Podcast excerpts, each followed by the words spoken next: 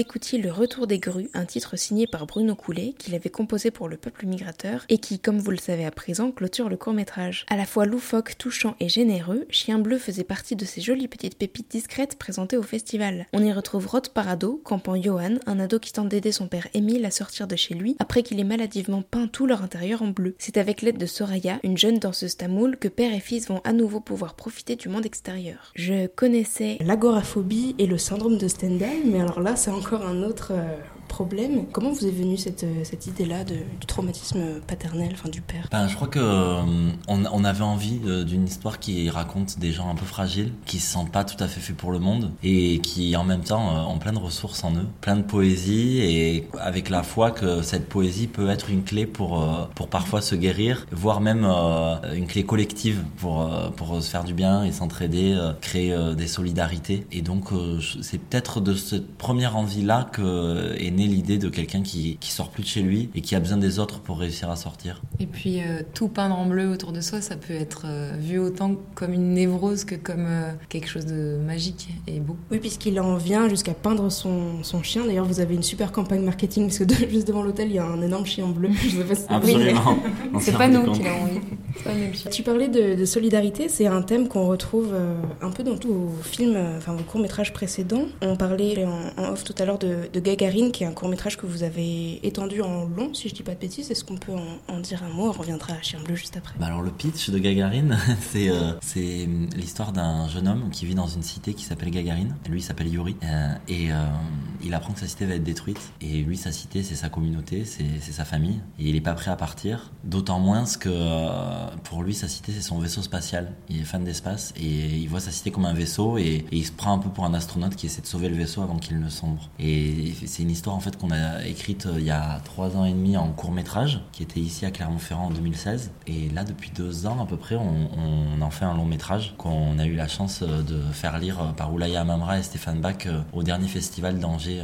Non, mais c'est un, long métrage qu'on aimerait beaucoup tourner dans la cité Gagarine qui est à Ivry-sur-Seine, qui existe vraiment et qui va vraiment être démoli cette année, a priori à partir de cet été. Et du coup, là, l'enjeu, c'est de tourner avant l'été et donc de trouver l'argent pour le film. Et on, a commencé, on a aussi commencé le casting des rôles principaux. Donc euh, voilà, tout ça est très excitant. voilà, c'est produit par Haut et euh, on travaille avec euh, Julie Billier et Carole Scotta, qui sont deux des productrices de Haut et Court euh, depuis euh, deux ans et demi euh, au développement. Et c'était nouveau pour nous aussi, ça, l'écriture d'un long métrage, avec des nouveaux enjeux de dramaturgie, de, comment on déploie une histoire, des personnages sur un temps plus long que sur un court métrage, et en même temps comment on garde l'âme, l'idée première qui, qui a été là pour chaque court métrage, mais qui a été un peu plus facile à tenir peut-être parce que ça se fait sur des temporalités plus courtes, plus rapides, c'est un geste. donc voilà, c'est plein de questions et euh, qu'on n'a pas encore toutes résolues, mais c'est hyper excitant, évidemment. J'aimerais qu'on dise un mot un peu sur votre euh, formation. Tu as fait Sciences Po et toi une formation plutôt documentaire à l'USAS? On a fait non. Sciences Po tous les deux Sur... en fait. Ah, okay, ouais. Et ensuite euh, du cinéma. mais bon, on et, va te raconter. Et depuis, oui, vous co-réalisez et co-écrivez euh, tout le temps. Comment ça se, ça se passe exactement? Tous les deux, on s'est rencontrés à Sciences Po euh, à 18 ans et on s'est cherché un moment. On ne savait pas vraiment vers quoi on allait. On a, qui, Sciences Po, ça nous a permis de faire des voyages et ça nous a donné envie de raconter des histoires. Et euh, ensuite, euh, on a fait tous les deux un peu d'urbanisme, mais sans jamais vraiment travailler là-dedans. Euh, et, moi, j'ai fait une formation de scénariste, enfin, une, résidence d'écriture de scénario qui s'appelle La Ruche avec Jindou Cinéma. Jérémy, il a fait le master documentaire de l'USAS. En fait, on s'est retrouvés tous les deux à la sortie de tout ça avec très très envie de faire des films. On s'est retrouvés ensemble à Paris et il se trouve qu'on a rencontré la cité Gagarine à ce moment-là, qu'on a eu hyper envie d'y tourner une fiction. On a répondu à un concours de scénario et on, qu'on a gagné et du coup on a pu faire notre premier film comme ça, euh, notre premier court métrage Gagarine en 2016. Et du coup, on est par la même occasion devenu un, duo dans le travail. Et, c'était une grande chance parce qu'on se rend compte que euh, c'est pas si simple de tomber sur la bonne personne avec qui on peut euh, au quotidien euh, travailler, créer et être raccord. Et avec Fanny, on a la chance de. Je sais même pas si on est complémentaires parce que je pense qu'on se ressemble pas mal et en fait, on a tout le temps la même vision sur les choses. Et du coup, nos films, c'est nos bébés à la fois individuellement, je pense, et à deux euh, complètement quoi. Et, euh, et on, on, se répartit rien on fait tout ensemble. On écrit on, travaille sur le découpage l'image on parle musique décor on travaille avec les comédiens. Alors après évidemment euh, parfois parce que sur un tournage les choses vont, vont vite il y en a un sur une scène qui parle plutôt au chef op et l'autre qui parle plutôt au comédien et puis après on inverse pour pas dire toujours deux fois la même chose aux gens. Mais en règle générale on a, on a comme on a goût à tout on fait on fait tout à deux. J'aimerais rebondir un peu sur les décors qui sont vraiment euh, magnifiques, encore une fois, dans, dans Chien Bleu. Comment vous avez euh, ce, ce lieu-là Le décor de la cité, c'est celui d'un quartier d'Aubervilliers qui s'appelle la Maladrerie Émile Dubois, deux quartiers. Et euh,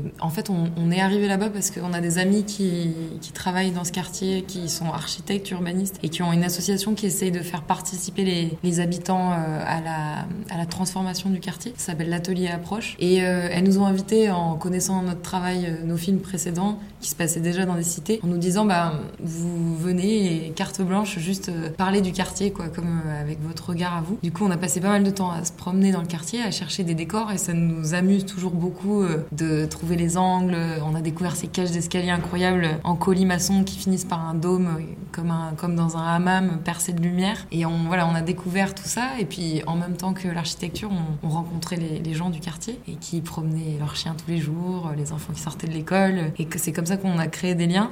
J'ai oublié la question de base, mais en tout cas, ce, avec ce quartier. Hmm les décors. Les décors. Du coup, bah, oui, on a trouvé. Euh, enfin, les décors c'était une sorte de contrainte, mais qui est devenu quelque chose d'hyper excitant pour nous. C'est la maladrerie, c'est une cité, des bâtiments en étoiles qui ont été dessinés par deux architectes, Renaud Dig et Il y en a plusieurs autour de Paris, des bâtiments comme ça qui sont incroyables parce qu'ils sont tout en, en angle, en, pointe, avec plein de petits passages. C'est un, petit labyrinthe quand on ne connaît pas. Et d'ailleurs, on, on s'en est servi pour tourner la première scène de poursuite entre Johan et Soraya, les deux personnages, dans la nuit. Et puis pour compléter un petit peu, il y a aussi les décors intérieurs, qui étaient un vrai défi parce que peindre un appartement tout en bleu, euh, même euh, dans l'idée, euh, c'est pas facile de se projeter à quoi ça va ressembler. Et donc ça a été un travail avec deux sœurs qui sont les sœurs Labbé et qui ont bossé rapidement. En plus, voilà, c'est le court métrage, on n'a pas toujours beaucoup de temps de prépa. Et là, on a eu la chance qu'on nous prête un appartement dans la cité où on a tourné et un appartement qui était en transition locative et donc où on a pu un peu ce qu'on voulait du moment qu'on repeignait en blanc à la fin. Donc on a vraiment voilà tout peint en bleu. En même temps, il fallait réfléchir à un réalisme, c'est-à-dire il faut que ce soit Émile le personnage qui ait pu peindre en bleu. Donc on s'est imaginé qu'il avait pu peut-être récupérer des pots de peinture au fur et à mesure, donc des pots de peinture de bleu de teintes différentes. Donc euh, sur les murs, à un moment ça s'arrête et hop ça recommence avec une autre teinte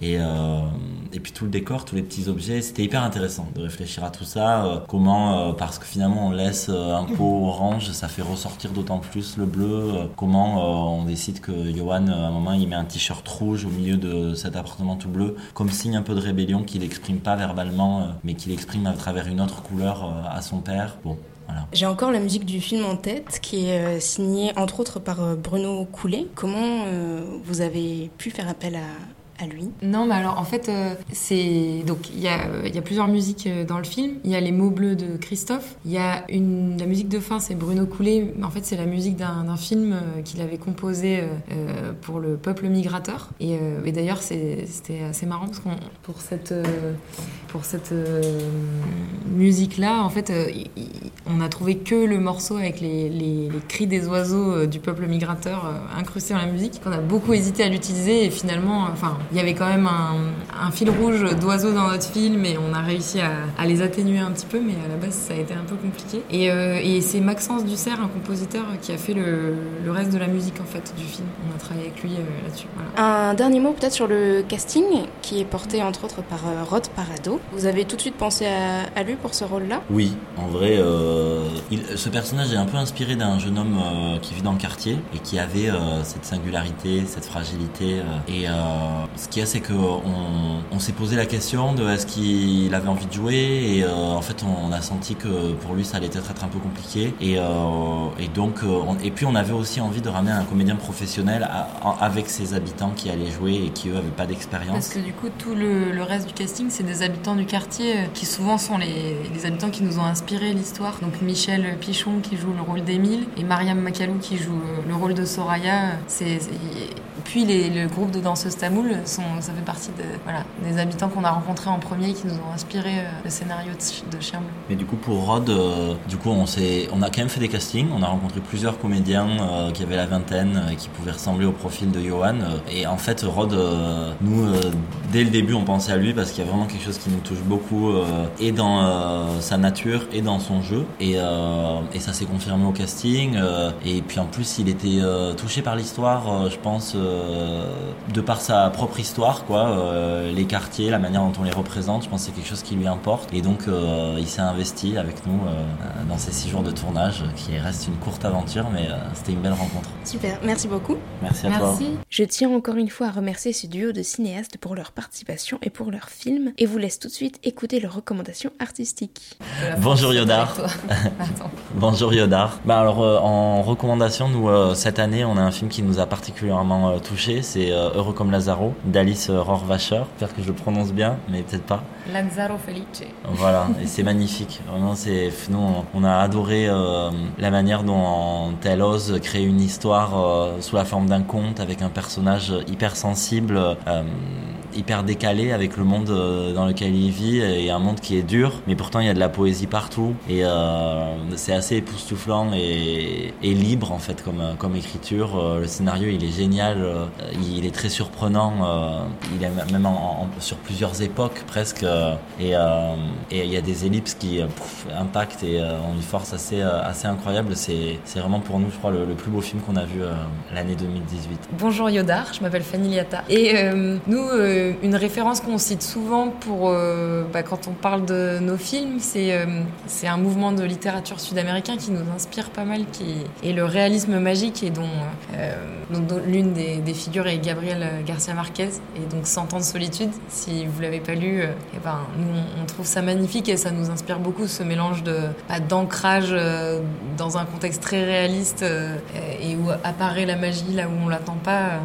Ça nous inspire beaucoup pour nos films. Euh, puis euh, pour l'aspect plutôt très réaliste, euh, cette année, on, vient de lire tous les deux le prix Goncourt et leurs enfants après eux, et on a vraiment trouvé ça magnifique et hyper juste, et on le conseille vivement. Et puis l'année dernière, il y a ce... Non, c'était il y a deux ans déjà, je crois. Euh, il y a un film euh, hyper beau qui était à Cannes euh, d'un jeune réalisateur russe qui doit déjà être en train de finir son deuxième long métrage, je crois, et qui s'appelait Tesnota. Et dans lequel aussi il y a justement un, travail sur la couleur magnifique et, une énergie, une jeunesse, une liberté vraiment très belle. Voilà, Yodar, c'est fini. On se retrouve demain à 18h pour un nouvel épisode spécial Clermont-Ferrand. À demain.